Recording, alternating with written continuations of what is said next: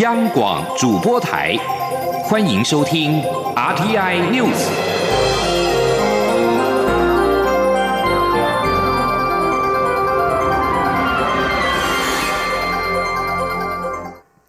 各位好，我是主播王玉伟，欢迎收听这节央广主播台提供给您的 RTN News。今天是二零一九年三月二十六号，新闻首先带您关注国际焦点。英国首相梅伊二十五号对国会议员表示，目前他的脱欧协议在国会取得的支持仍旧不足以让协议在国会过关，他将继续努力推动在本周举行第三次的表决。英国脱离欧盟进入倒数计时，欧盟已经表明，如果脱欧协议在国会过关，就能把脱欧协议期限延后到五月二十二号；但如果没有过关，英国就必须在四月十二号之前决定下一步。在各界担忧不断升高之际，欧盟执行委员会二十五号宣布，欧盟已经完成了英国无协议脱欧的准备工作。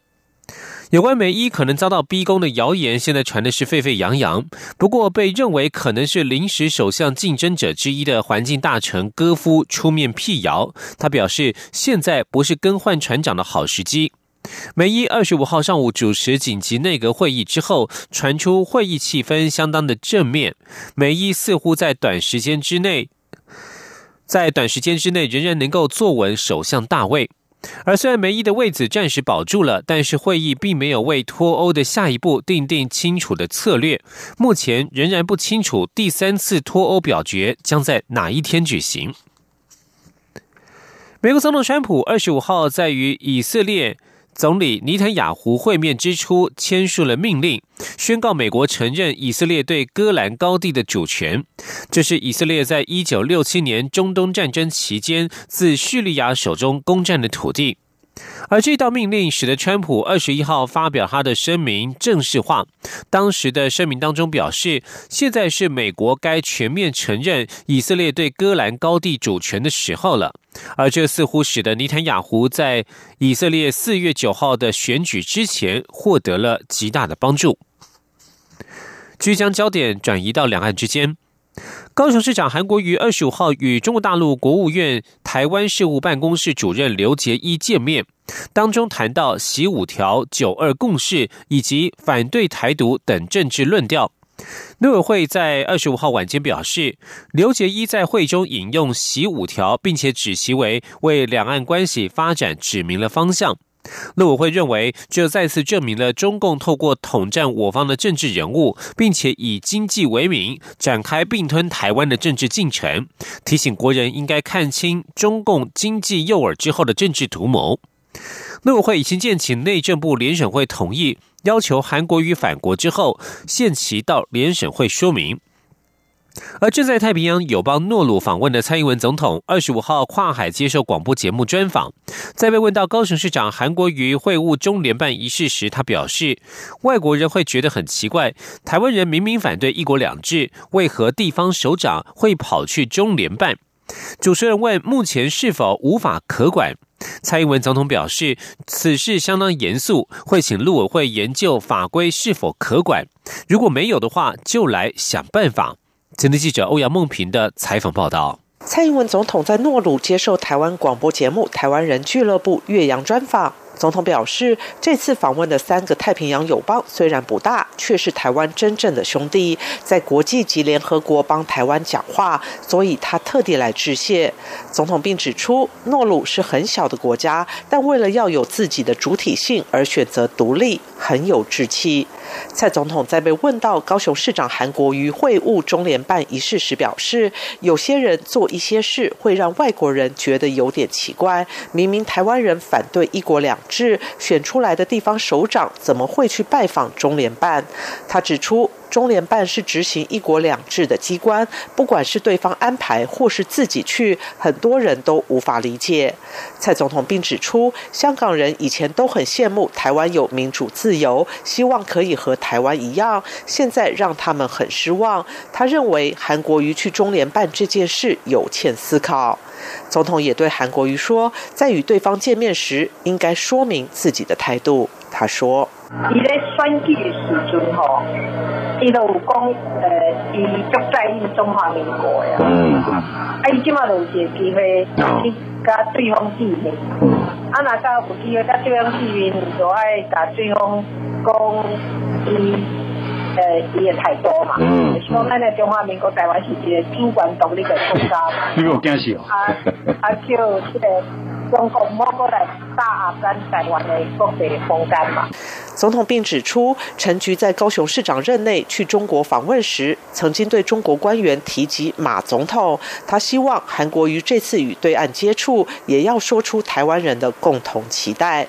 主持人问：对于会晤中联办，现在是否有法可管，还是要修法？总统表示，这件事情很严肃，要请陆委会研究一下，看现在有什么基础可以管。如果没有，我们就来想办法。中央广播电台记者欧阳梦平在台北采访报道。针对高雄市长韩国瑜拜会中联办，台湾制宪基金会副执行长宋承恩二十五号表示，中联办不仅具有高度的政治意涵，而且在港人自治的理解之下，外国使节或代表通常会避免进入中联办。他认为韩国瑜拜访中联办的举止不仅无法拼经济，也伤害到香港。而学者范世平说，韩国瑜已经被国民党支持者视为可能角逐下届总统的人选，这项举动无疑是触碰到美方的红线。前年记者肖兆平的采访报道：高雄市长韩国瑜港澳经贸之行，因为突然增加拜会中央人民政府驻香港特别行政区联络办公室的行程，引发台湾社会讨论。国际法学者、台湾制宪基金会副执行长宋承恩二十五号分别就法治面、政治面以及国民党内部论述提出三点质疑。他表示，虽然香港现状是一国两制。但为了强调港人自治，因此香港特首不会轻易进入中联办，因为这违反香港的法治观念。他说，其他的外国的使节访客，如果是拜访香港。他们也会避免进入中联办，正是因为说这是对港府一个基本的尊重，因为这表示说我们现在了解，我们对香港还是有单独的，他自己有他自己自自治的权限，他的范围内他就可以跟我们做对口，我们不需要去请示中国在香港的分支机构，所以韩国瑜这样子做是非常不妥的，这对香港是一个伤害。宋承恩进一步表示。当中国国家主席习近平提出台湾方案后，韩国瑜又拜会具有一国两制政治意涵的中联办。他认为，韩国瑜与国民党必须对台湾是否要走上一国两制，以及是否赞成中国对侵害香港一国两制等问题明确表态。他说：“高雄市民给他的政治付托，是以他的定义来说是拼经济，以他的做法来说是去港澳中国大陆的城市去拉关系、去签备忘录。”这些我们都尊重，做这些活动不需要去见中联办。师范大学政治研究所教授范世平进一步从二零二零年大选角度切入分析，他认为现在台湾之于美国的重要性可以说是超乎以往，更是美中贸易战中不能失去的盟友。因此，已经被国民党支持者视为可能角逐二零二零总统的韩国瑜进入中联办，这恐怕是踩到了美国红线。他说：“如果他要去沟通，美国那边已经从二十触触动到红线，韩韩国人去了中联办，不要我们不要以为说，哎呀，那个好像就是只是去办公室，不是那个有很大。虽然韩国于事前一再强调是经贸之行，不过由于中联办被视为是一国两制的执行机构。”且其官网职能介绍也明确写到处理有关涉台事务，这让外界对韩国瑜的经贸行多了几分政治解读。中央广播电台记者肖兆平采访报道。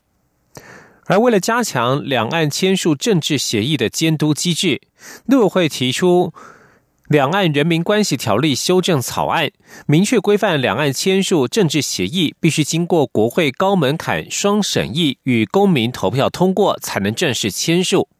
行政院二十五号与民进党立院党团达成共识，该修法草案将在二十八号的行政院会通过之后送立法院审议，力拼在本会期完成三读。前天记者王维婷的采访报道。行政立法协调汇报二十五号与民进党立院党团讨论攸关两岸签署政治协议的防卫机制修法内容。根据陆委会提出的《两岸人民关系条例》修法草案，两岸若要进行政治议题协商，协商前行政院必须于协商开始九十天前向立法院提出缔结协议计划与宪政和政治影响评估，获得立法院全体立委三分之二出席、三分之二同意后，才可和对岸协商。协商后的协议草案也需送立法院审查，立法院如认为有必要，可举行听证。两岸协商结论也需获得立法院全体立委四分之三出席、四分之三同意，且两岸协议结论需交付公投通过，相关机关才可签署换文。行政院发言人古拉斯尤达卡转述说：“所以大家看到，在立法院里面就已经有多重的这个。”标准跟限制，而且最后，即便经过了三分之二的立委审查，四分之三的立委出席同意，定案了这个协商的版本，依然必须要把最后立法委员同意过的这一个版本送交全国的人民来举行公投，而它的有效票必须要达到。投票权人数总额的过半，所谓的投票权人数，也就是我们公投法修正过的十八岁以上。两岸政治协议防卫机制修法规格超越修宪法条提及，对宪政及政治有重大冲击者，就符合政治议题协议的定义。陆委会主委陈明通在会中回答立委提问时表示，服贸协议就符合此定义。古勒斯说，所以今天倒不是正面表列说。怎样的这个这个服贸算不算，货贸算不算？没有这样子讨论，只是期间有人的确刚好提到福茂。那在讨论的过程中，那这个陆委会的判断跟解释也获得大部分的委员的理解，就是以福茂来说，它就是这个这个属于政治类的，有政治影响跟政治冲击。行政立法协调汇报今天中午就此修法内容达成共识，出席立委皆对草案修法方向反映正面，也有共识以高规格加强两岸签署政治协议的监督机制。修法草案将于二十八号的行政院会通过后送立法院审议，期盼本会期三读通过。另外，行政立法协调汇报原本排定也要讨论两岸条例中关于领取居住证的台湾民众的公民权限制相关修法，但是由于关于两岸政治协议防卫机制的讨论热烈，因此今天的会议最后并未讨论居住证相关修法，因此本周的行政院会也不会排入此案。中央广播电台记者王威婷采访报道。持续关注的是台湾与英国的学术交流。工研院与英国在台办事处在去年三月启动台英创新产业研究人员移地研究计划，这是英国首次以官方资源与台湾进行研发合作计划。二十五号，他们共同举办了。成果发表会，工研院指出，英国与台湾有许多互补性的强项，可以合作的机会非常多。工研院会持续支持并加强与英国在科学领域的合作，为台湾产业发展尽一份心力。前天记者杨文军的采访报道。工研院与英国在台办事处于二零一八年三月共同启动台英创新产业研究人员移地研究计划，这是英国首次以官方资源与台湾进行研发合作的具体行动。由英国政府编列第一年二十万英镑的经费预算，约新台币八百万元，遴选台湾研究人员赴英。历经一年，有来自工研院及中央大学、中山大学、成功、嘉义、云林科技大学等五所大学，共达十一例申请案通过审查。工研院与英国在台办事处二十五号举行成果发表会。工研院副院长张培仁指出，过去这类型的合作案都是各自出钱比较多，但这次在英国在台办事处的努力下，是由英国出资，实属难得。英国和台湾有许多互补性强项。可以合作的机会非常多，未来工研院会持续支持并加强与英国在科技领域的合作，为台湾产业发展尽一份心力。他说：“那实际上我们有我们的优点，第一个我们很勤劳嘛哈，第二个就是说我们把这个基础科学把它产业化能力也很好，所以就从这个角度来看，其实是有一有互补性啊。”好，就是英国的基础科学的成果，跟我们在把这些基础科学成果，把它的技术、商品的话跟产业化能力这一种我们相当大的优势，那这样能够结合起来，其实我想是非常好。英国在台办事处代表唐凯琳也表示，十一位台湾研究员透过此计划，与英国先进制造研究中心、伦敦帝国学院及爱丁堡大学等世界级顶尖研发机构与学术单位进行异地研究。这些计划涵括领域范畴广泛，期盼强化台英在生物科技、人工智慧、机器人、洁净能源与自动驾驶车等重要创新领域的双边合作。中央广播电台记者杨文君台北采访报道。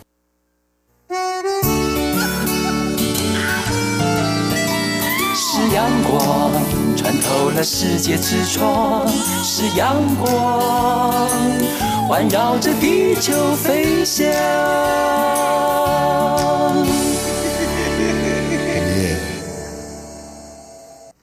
各位好，我是主播王玉伟，欢迎继续收听新闻。但您持续关心蔡英文总统的海洋民主之旅。蔡总统二十五号上午应邀在诺鲁国会发表演说，总统特别感谢诺鲁总统瓦卡所提出的支持台湾有意义参与联合国体系决议案，以及国会通过的由我决议案。这两项决议案都强力表达支持台湾有意义参与国际组织的立场。诺鲁国会更对台湾人民拒绝一国两制的意愿表达尊重的立场。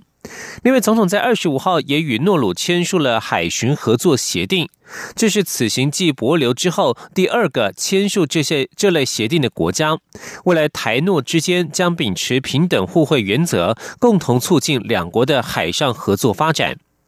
而诺鲁总统瓦卡二十五号晚间举行国宴，款待蔡总统与访团成员。蔡总统表示，诺鲁是台湾最好的朋友，希望双边关系就像兰花一样，既坚韧又美丽。两国邦谊未来一定会长长久久，而且越来越好。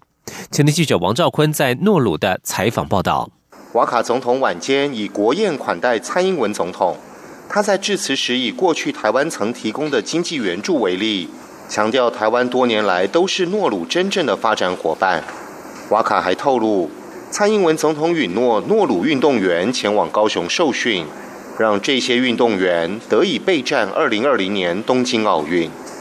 蔡英文总统致辞表示，瓦卡总统今年一月访台时，曾在记者会上用台制的乌克丽丽演唱一首《You Are My Best Friend》，台湾听见了这首歌传达的情谊。所以这一次来访，也要对诺鲁的朋友说一句 “You are my best friend”。蔡总统指出，台湾是兰花王国，蝴蝶兰又是兰花中的大明星，所以此行特地带来台湾特有的蝴蝶兰株苗，分享给诺鲁朋友。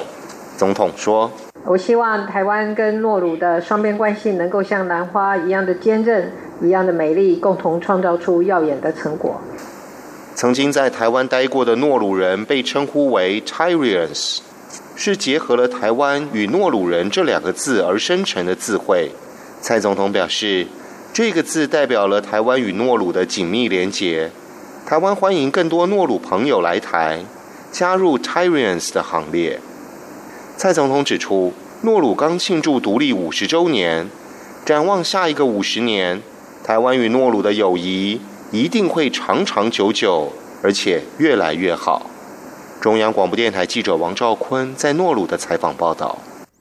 在结束诺鲁的访问行程之后，蔡英文总统已经在台湾时间今天清晨六点零五分搭机离开，准备前往下一站马绍尔群岛，预计上午七点四十五分抵达。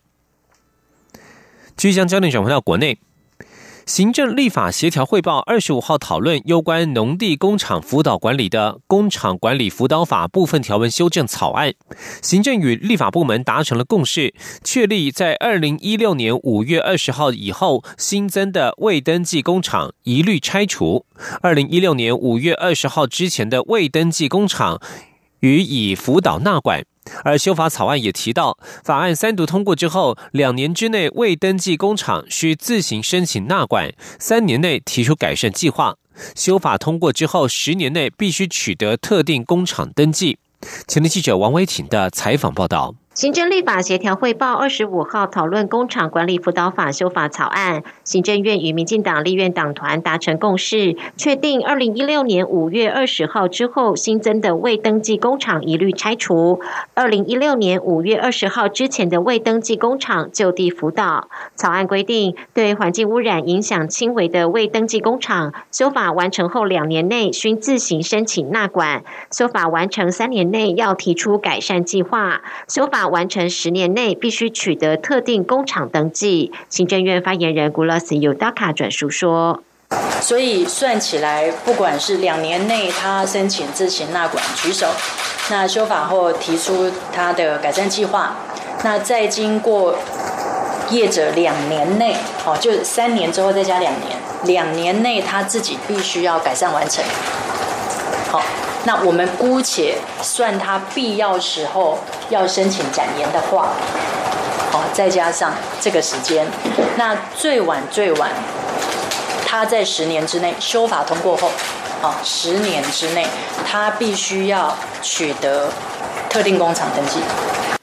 修法草案也新增吹哨者条款，开放民众检举二零一六年五月二十号新增的未登记工厂。草案也规范主管机关经济部将协助辅导农地工厂改善合法经营。古拉斯表示，上述修法草案将于二十八号的行政院会通过后送立法院审议。中央广播电台记者王威婷采访报道。继续关心财经消息。经济部在二十五号公布，二月份工业生产指数为八十六点一五，年增率连续三个月负成长，占比最大的制造业同样衰退百分之一点七五。经济部指出，二月份负成长最主要与智慧型手机销售疲弱、拖累电子零组件业生产有关。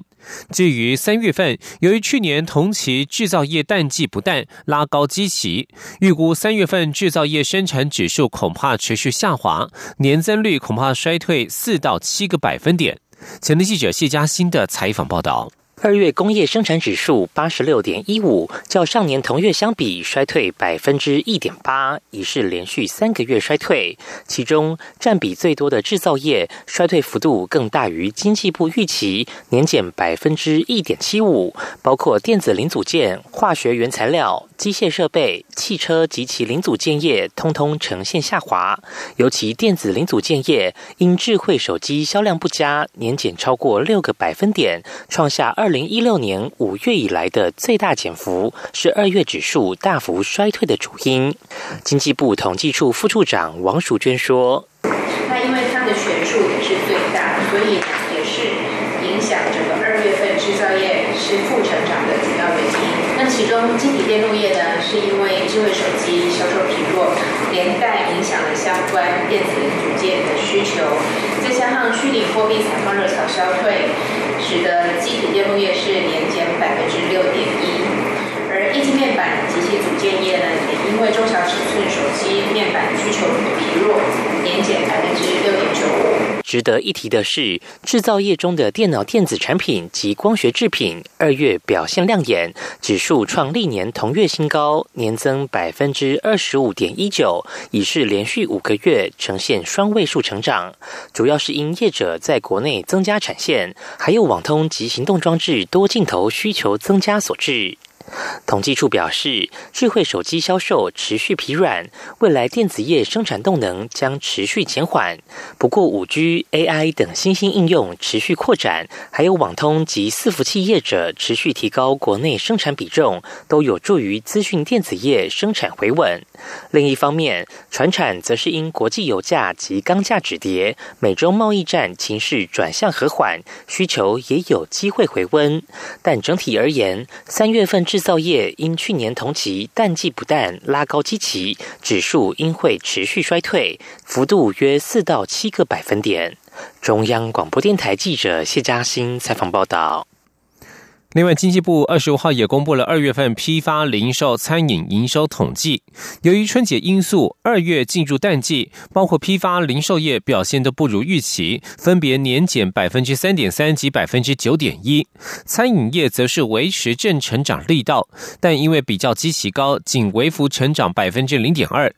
经济部指出，除去春节因素，一、二月份的零售业呈现微幅衰退，主要是因为汽机车消费者观望三月新品推出所致。若撇除汽机车零售，内需依旧维持温和的成长态势。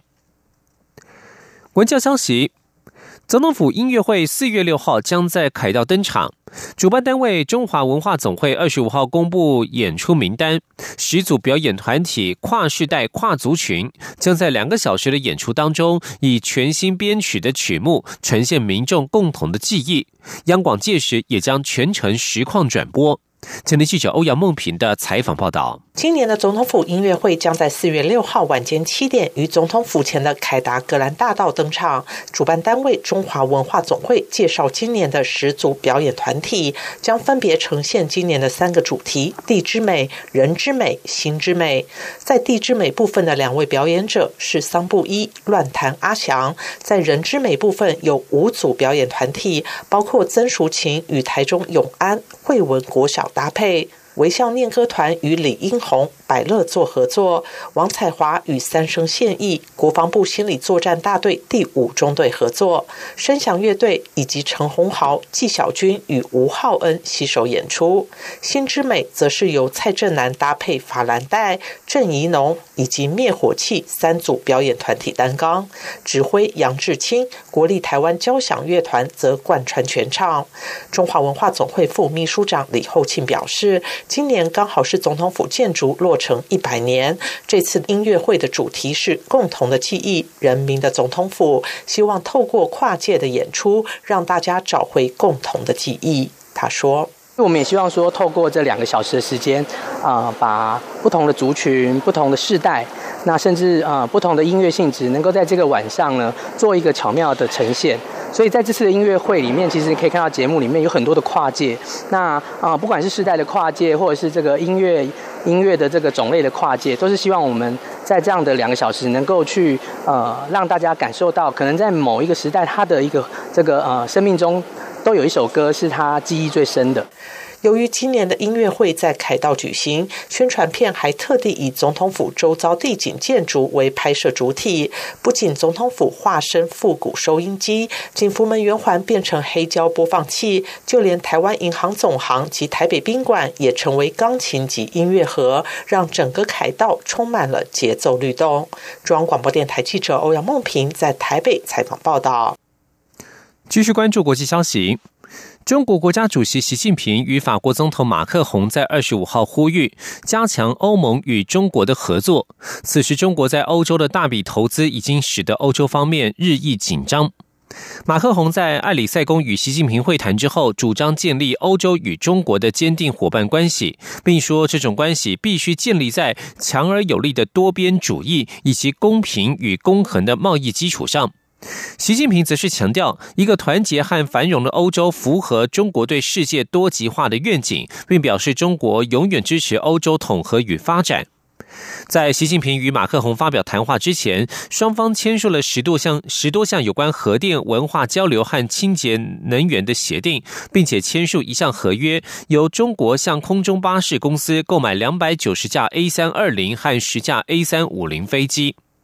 二零一零年以来，中国企业在欧洲至少投资了一千四百五十亿欧元，约合新台币五兆六百三十五亿元。但随着欧洲多国紧缩外国企业投资规定，中国企业近来投资的速度逐渐放慢。继续关注的是美国苹果公司所发布的最新服务。苹果公司二十五号举行春季发表会，推出了新闻订阅服务，包括三百多种杂志可供付费阅览。这是苹果加强服务业务的措施之一。苹果在今天的发表会内容当中推出了 Apple News 服务，每个月收费九点九九美元，而订户除了旧有的新闻内容之外，还可以阅读包括了《洛杉矶时报》、《华尔街日报》、数位新闻网站以及诸如《滚石》、《时代》、《连线》和《纽约客》等三百多种以上的杂志。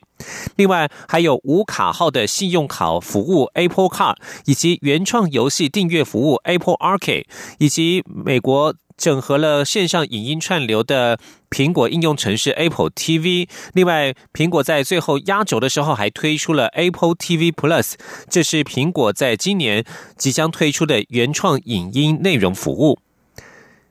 以上新闻由王玉伟编辑播报，这里是中央广播电台台湾之音。